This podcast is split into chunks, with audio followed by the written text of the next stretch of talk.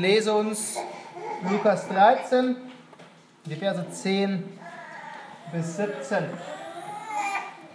Er lehrte aber in der, einer der Synagogen am Sabbat.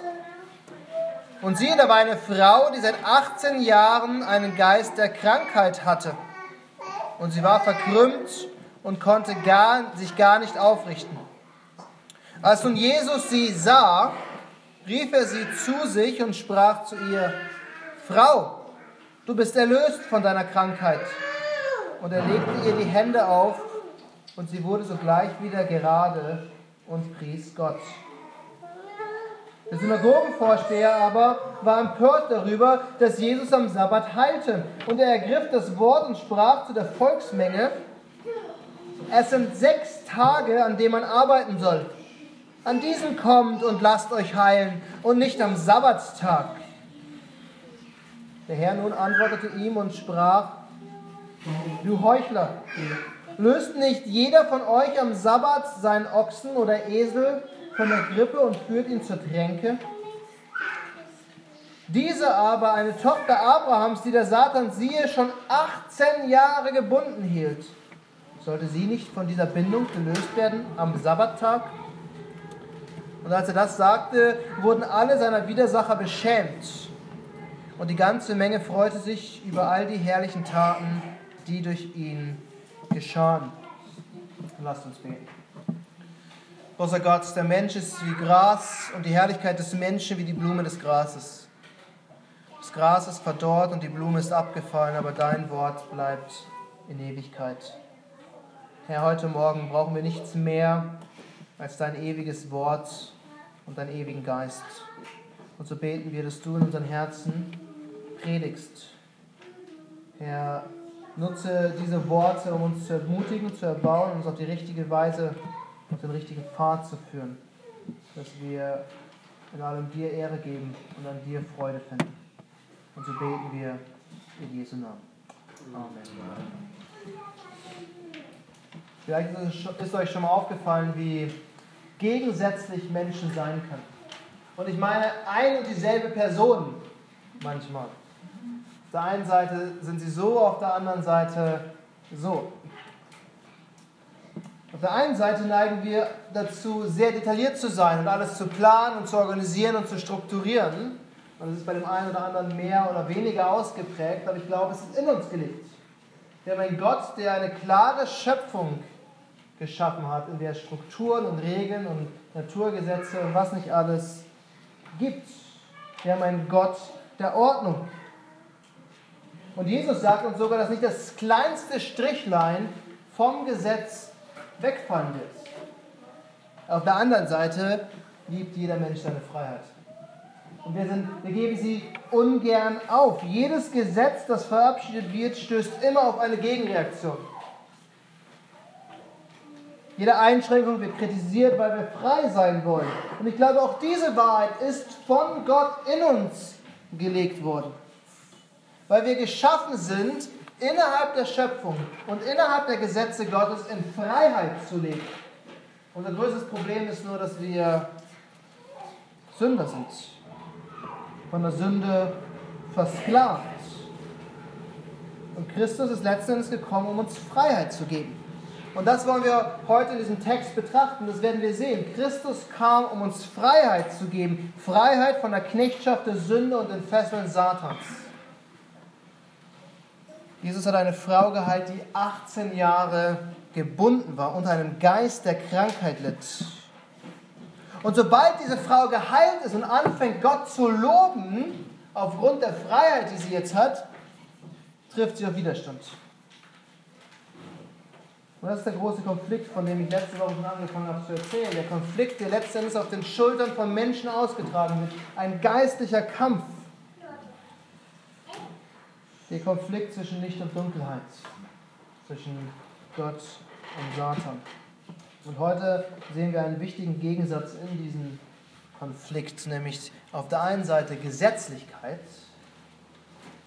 auf der anderen Seite nicht einfach nur Freiheit, sondern Treue. Treue. Treue gegenüber dem Gesetz Gottes. Und das ist wichtig wenn wir biblisch denken wollen, weil wahre Freiheit finden wir nur in der Treue gegenüber Gottes Wort und Gottes Gesetz. Und da beginnt für uns eine Drahtseilwanderung, wenn wir so wollen. Denn von Treue ist es ganz leicht, in die Gesetzlichkeit rüber zu kippen.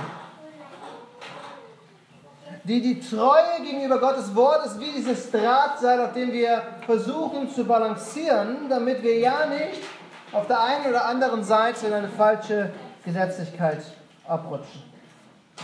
Und deshalb ist der Titel der Predigt auch ein schmaler Grat. Ein schmaler Grat. Wir befinden uns, wenn wir Gott gegenüber treu sein wollen, auf einem schmalen Grat.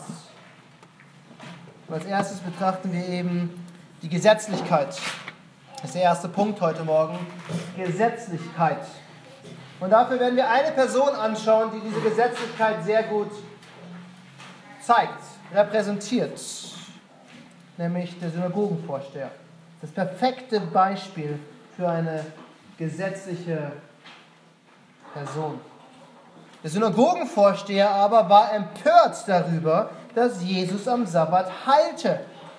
Und wenn wir diesen Satz lesen, verwundern wir uns erstmal, oder nicht? Ist es nicht etwas Gutes, dass Jesus geheilt hat? Natürlich ist es gut und der Instinkt ist, ist richtig, dass wir erstmal denken, was hat der Synagogenvorsteher überhaupt für ein Problem? Aber wir wollen versuchen, diesen Mann zu verstehen. Wir dürfen nicht denken, dass es irgendein alter, schroffer Mann war, der sowieso immer gegen alles war, was geschehen ist und der einfach sagte, früher war alles besser. Er war wahrscheinlich sehr beliebt. Er er war wahrscheinlich sogar angesehen, er war belesen, er war all das, was man sich von so einem Mann gewünscht hat. Sonst wäre er wahrscheinlich gar nicht Synagogenvorsteher gewesen. Wahrscheinlich war er sogar ein Mensch, mit dem man gerne Zeit verbracht hat, weil er viel Wissen hatte. Er war wahrscheinlich nicht unbedingt Schriftgelehrter, das heißt, er war auf jeden Fall kein Pharisäer, das, was ihn immer etwas angenehmer gemacht hat, weil die Pharisäer waren eigentlich die, die die Last auf die Menschen gelegt hatten. Und er wusste, wovon er spricht. Wir können von einem Synagogenvorsteher denken wie von einem Ältesten. Kein ausgebildeter Theologe unbedingt, aber jemand, der im Wort Gottes bewandert war und der sich um das Wohl der Synagoge, der Leute, die kamen, bemüht hat.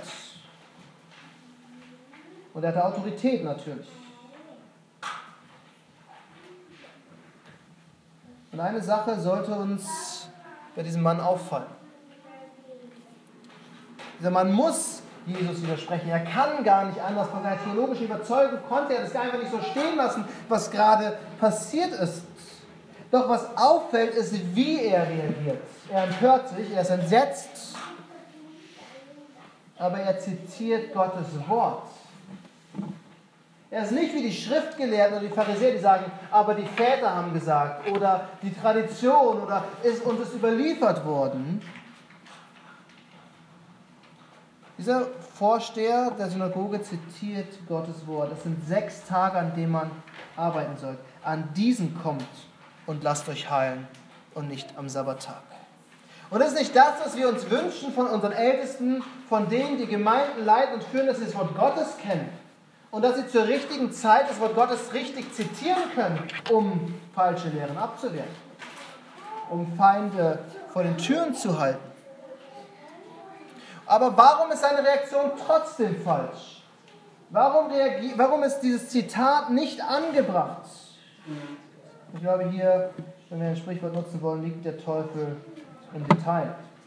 Dieses Problem ist nicht Gottes Wort oder das Gesetz Gottes. Paulus sagt uns, dass das Gesetz perfekt ist, ohne Fehler, absolut heilig.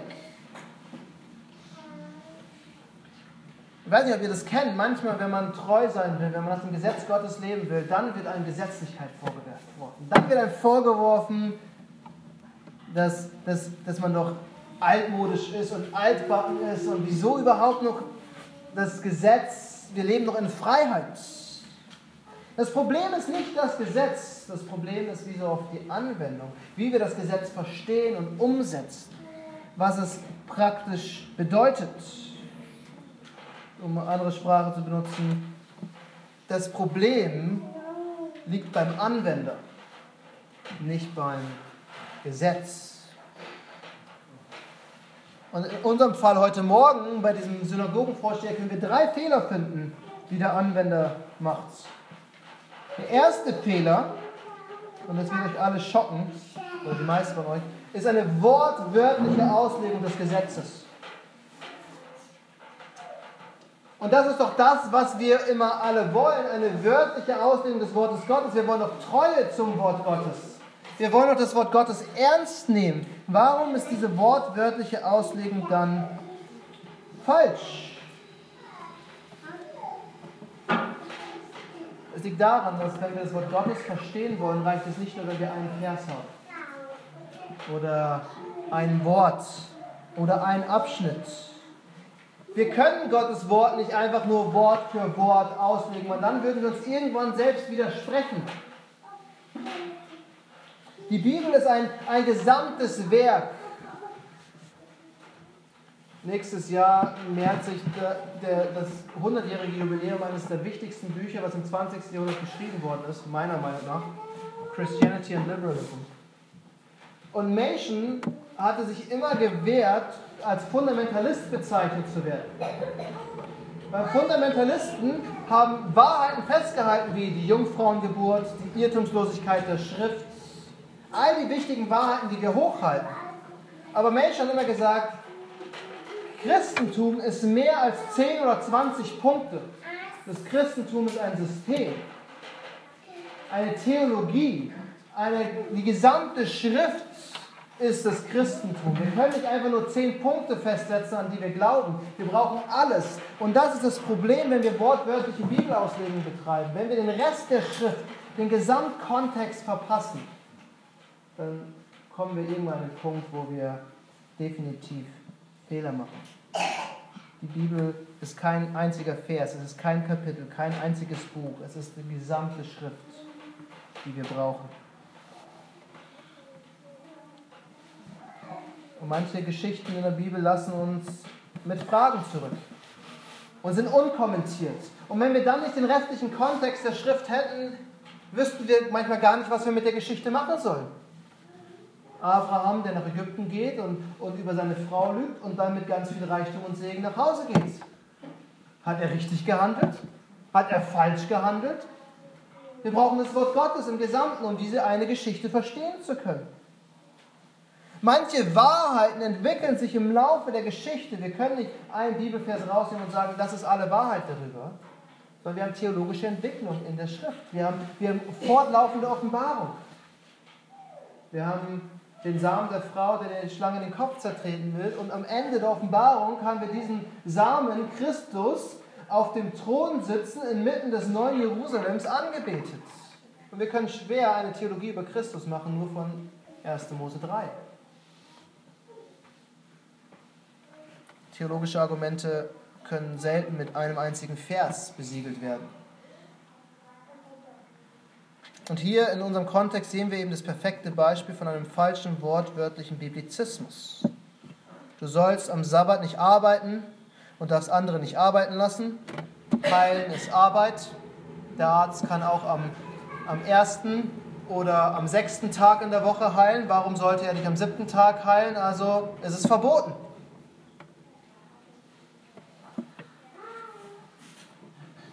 Wir, wir finden ähnlichen Biblizismus noch in unserer Zeit. Frauen sollen keine Männer und Männer sollen keine Frauenkleidung tragen, also dürfen Frauen keine Hosen anziehen. Aber es gibt genug Gemeinden, die diese Meinung vertreten.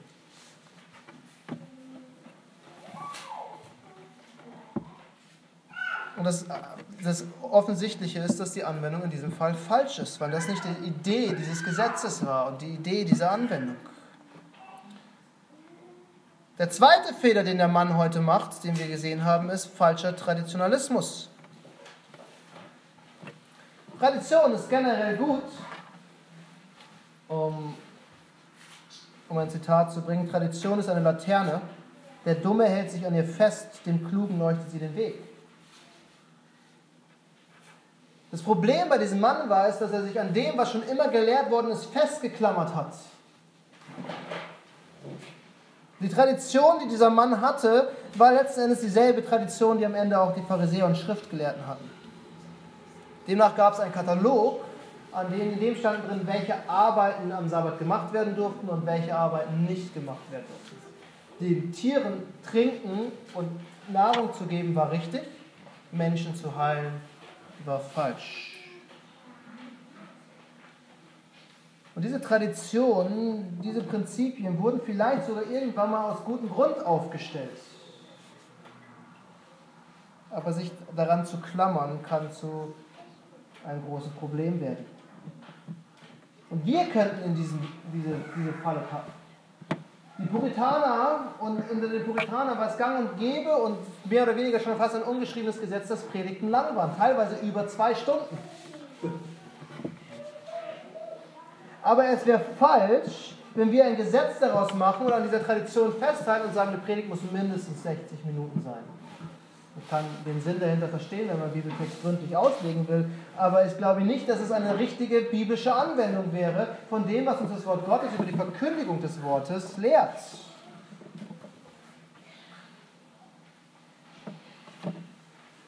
Der dritte Fehler, den der Mann macht, ist ein Mangel an Kategorien, vor allem wenn es um den Sabbat geht.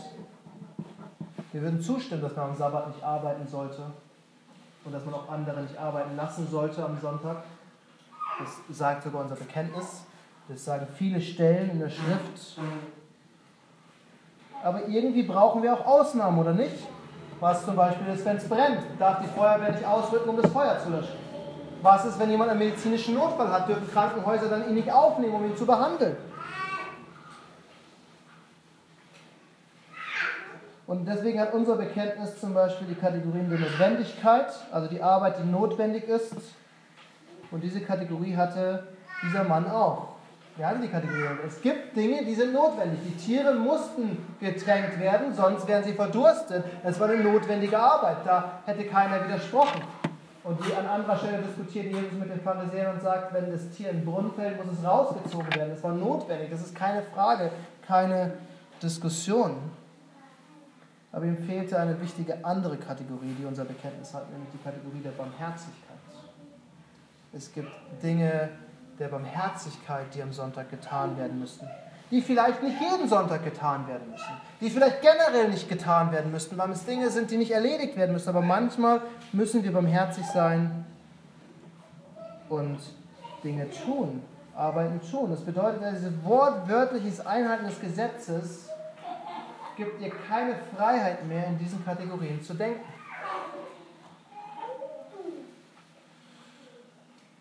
Und nur wenn wir diese richtigen Kategorien haben, wenn wir die Gesamtheit der Schrift verstehen, wenn wir die Tradition als, als, als, als eine, einen, einen Maßstab, der uns leitet, nehmen, dann können wir die Gesetze richtig verstehen und richtig anwenden.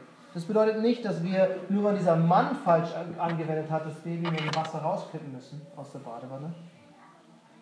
Weil wir jetzt ja nicht gesetzlich sein wollen, lassen wir das Gesetz ganz zur Seite.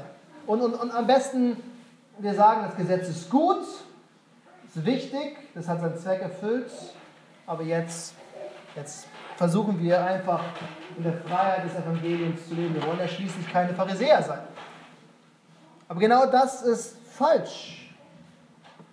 Weil Jesus zeigt uns nicht, dass, es, dass, dass, dass der Gegensatz zur Gesetzlichkeit kein Gesetz ist, sondern er zeigt uns Treue gegenüber dem Gesetz. Und das ist der zweite Punkt, den wir heute Morgen betrachten wollen. Treue. Gesetzlichkeit und als zweites Treue. Und am besten betrachten wir dafür die Person, die indirekt angegriffen worden ist, nämlich Christus. Jesus selbst zeigt uns, wie das Gesetz wirklich verstanden werden soll. Wie wir es wirklich anwenden sollen. Gerade dieses Sabbatgebot. Wenn wir, wenn, wir, wenn wir genau sind, wurde Jesus gar nicht angegriffen, sondern, Jesus, sondern der Synagogenvorsteher hat seine Versammlung, seine Gemeinde, wenn wir so wollen, ermahnt er, er, er sagt, ihr sollt an einem anderen Tag kommen und euch heilen lassen. Heute ist der Sabbat. Aber Jesus als ein guter Stellvertreter, als ein guter Mittler verteidigt sie. Du Heuchler, löst nicht jeder von euch am Sabbat seinen Ochsen oder Esel von der Grippe und führt ihn zur Tränke? In manchen Übersetzungen steht vielleicht sogar ihr Heuchler, als die eigentliche, äh, der eigentliche äh, griechische Text hat hier Plural, also Mehrzahl. Und, und, und Jesus greift damit nicht nur den Synagogenvorsteher an oder korrigiert nicht nur den Synagogenvorsteher, sondern alle, die wie er denkt. Und ich glaube, deswegen ist ihr Heuchler letzten Endes die bessere Übersetzung. Er will, er will hier nicht eine Person diffamieren, also nicht eine Person alleine schlecht machen, sondern er will auf die Falschheit dieser Tradition, auf diese Falschheit dieser Auslegung aufmerksam machen. Und er nennt sie Heuchler, weil sie auf der einen Seite A sagen, auf der anderen Seite aber B tun. Sie präsentieren sich als fromm, als würden sie das Gesetz halten, so wie es schon immer verstanden wurde, aber auf der anderen Seite brechen sie es eigentlich. Der Synagogenvorsteher beschwert sich, dass Jesus am Sabbat heilt und dass diese Frau sich heilen lässt. Aber gleichzeitig hat er am Morgen seine Tiere gefüttert und zur Wassertränke geführt. Und das war eben erlaubt, weil um die Tiere zu kümmern war notwendig. Heilen am Sonntag war nicht unbedingt notwendig. Die Frau ging seit 18 Jahren gekrümmt. Da kommt es doch auf diesen einen Tag mehr oder weniger letzten Endes auch nicht an. Und wir könnten ganz schnell in dieses Argument verfallen, oder nicht? Kannst du auch am Montag noch ins Krankenhaus gehen, musst du jetzt nicht heute gehen. Zum Beispiel. Und das ist gar nicht Jesu Kritik. Er kritisiert den Mann eigentlich dafür, dass die Tiere ihm wichtiger waren als die Menschen. Dass den Tieren gut geht am Sonntag war wichtiger als den Menschen.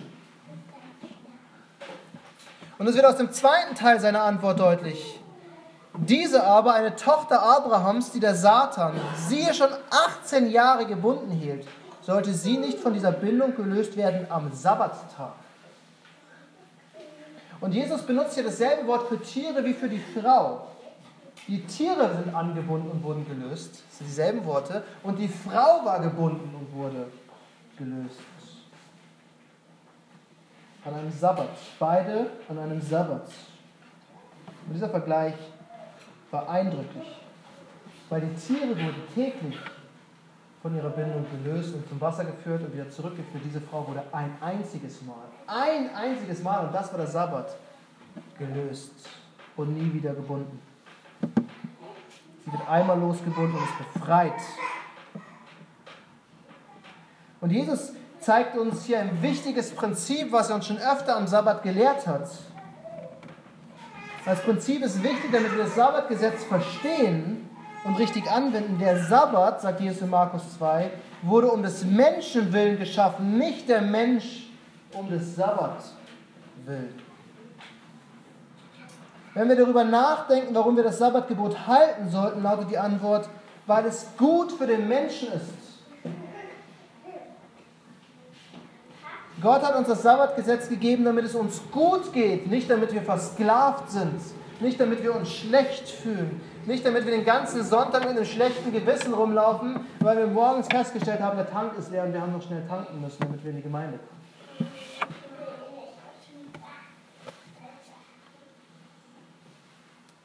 Jetzt können wir eine einfache Frage stellen. Ist es für die Frau besser, einen weiteren Tag gekrümmt herumzulaufen, unter dem Geist der Krankheit, oder am Sabbat geheilt zu werden?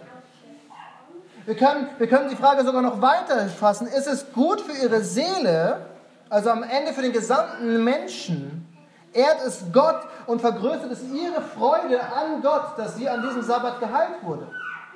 Und die Antwort ist offensichtlich ja. Es gibt Gott Ehre und es gibt ihr Freude. Und wir finden sogar am Ende in Vers 17, und die ganze Menge freute sich über all die herrlichen Taten, die durch ihn geschahen. Die Freude war nicht nur bei der Frau, die Freude war bei all den Menschen, die in die Synagoge gekommen sind, weil Jesus geheilt hat. Und natürlich war es besser und für den Menschen und für die Seele gut, was Jesus getan hat. Und es ist offensichtlich, dass Jesus hier das Sabbatgebot erfüllt hat und nicht gebrochen hat. Und Für uns war das nicht die Frage, weil wir wissen, Jesus ist der Herr über den Sabbat. Wenn er am Sonntag was macht, dann wird's, oder am Sabbat was macht, dann wird es richtig sein. Aber wir müssen dieses Prinzip verstehen. Jesus Prinzip ist, dass der Dienst am Menschen die Priorität hat. Und dafür hat Gott uns das Sabbatgebot gegeben. Um uns zu dienen, nicht um uns zu unterdrücken. Aber wir müssen aufpassen, dass wir keine falschen Schlussfolgerungen ziehen. Denn Jesus sagt uns nicht, dass das Sabbatgebot nicht mehr gültig wäre, dass wir es nicht mehr einhalten müssten. Oder dass es unwichtig ist, dass es abgeschwächt würde. Im Gegenteil, Jesus hängt die Messlatte, was den Sabbat angeht, höher, als sie jemals hing in Israel. Wir können nämlich nicht mehr einfach nur sagen, das ist richtig und das ist falsch. Wir können nicht mehr einfach nur Listen führen und sagen, wenn wir dies alles erfüllen, sind wir auf der sicheren Seite. Wir müssen den Sabbat verstehen als das, was er ist um ihn heiligen zu können. Das Erste, was wir festhalten können, ist das, was ich schon gesagt habe. Gott macht den Dienst am Menschen zur Priorität. Jesus in der Synagoge, um den Menschen zu dienen, nicht um Listen zu erfüllen, nicht um gut dazustehen. Und er dient den Menschen mit seiner Lehre und mit seiner Heilung. Wir dürfen, nicht, wir dürfen das beides nicht trennen. Jesus war in der Synagoge, um zu lehren dass die Frau dort war, war ein Grund, um zu heilen. Aber sie sind eigentlich alle gekommen, um Jesus Lehre zu hören. Das ist ein wichtiger Grund. Das ist der Grund, warum sich Millionen von Pastoren jeden Sonntag die Mühe machen, Gottesdienste zu leiten und zu predigen. Und es gibt Sonntage, da würden sie wahrscheinlich auch lieber im Gottesdienst sitzen und eine Predigt hören. Aber Pastoren haben sich selbst die Priorität gesetzt, den Menschen zu dienen am Sonntag weil das die wichtigere Priorität ist, als um sich selbst sich zu sorgen. Es geht also am Sabbat nicht um ein blindes, wortwörtliches, gesetzliches Einhalten von Regeln. Es geht um das Wohl des Menschen und die Anbetung Gottes. Und ich glaube, bis hierhin würden uns alle Christen zustimmen. Wie auch immer für sie die Anbetung aussieht, und wie, wie auch immer das Wohl des Menschen für sie aussieht. Aber wenn wir das Neue Testament lesen, kommen wir nicht daran vorbei, das zu sehen. Jesus sagt es immer wieder, es geht um den Menschen. Diese Wahrheit bleibt die Wahrheit. Aber was bedeutet es praktisch? Und ich glaube, hier machen viele Christen und vielleicht auch wir manchmal einen wichtigen Fehler. Wir fangen an, den Menschen zu fragen, was für ihn am besten ist. Wir fragen uns selbst, was wir brauchen. Und das klingt logisch, oder? Wer sollte besser wissen, was für dich gut ist, als du selbst? Aber genau das, glaube ich, ist das Teuflische hier dran. Das ist das Falsche, das sind nämlich die Tipps der Welt. Das ist die Ideologie der Welt.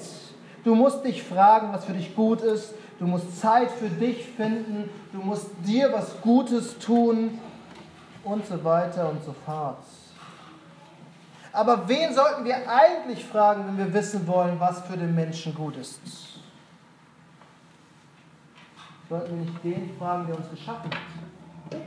Sollten wir nicht den fragen, der uns besser kennt als irgendjemand sonst, der uns besser kennt als wir selbst?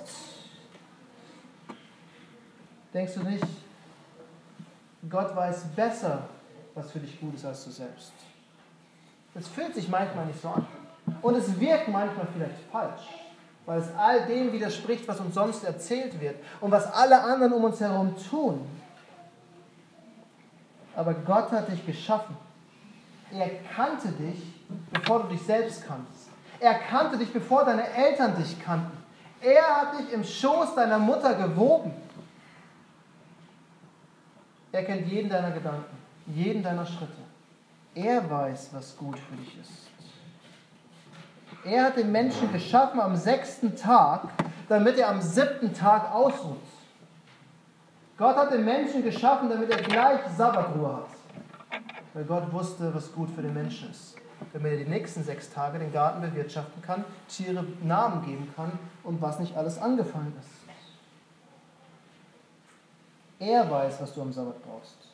Deshalb ist die Lösung eben nicht, das Gesetz zur Seite zu legen und zu sagen, naja, wir leben jetzt im Neuen Testament, sondern die Lösung ist, das Gesetz zu studieren und zu analysieren und zu verstehen und zu wissen, was gut für uns ist am Sonntag, die Katechismen, die Bekenntnisse nehmen, die, die kirchengeschichtliche Tradition zu sehen und zu sehen, was ist der Grundtenor, was wir am Sonntag tun sollten. Der ist ziemlich offensichtlich, nämlich Gott anbeten. Ruhe für unsere Seele ist das oberste Prinzip am Sabbat.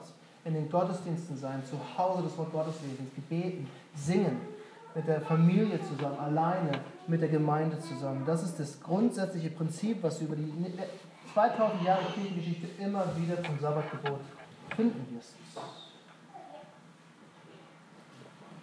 Um noch ein bisschen Gedanken für den Nachmittag mitzugeben, ist hier die Auslegung des Katechismus aus Frage 60. Wie muss der Sabbat geheiligt werden? Der Sabbat muss geheiligt werden durch ein heiliges Ruhen diesen ganzen Tag, selbst von solchen weltlichen Beschäftigungen und Vergnügungen, die an anderen Tagen rechtmäßig sind, und durch das Verbringen der ganzen Zeit in Ausübung öffentlicher und privater Anbetung Gottes, ausgenommen die Werke, die notwendig sind und die, die die Barmherzigkeit von uns fordert. Amen.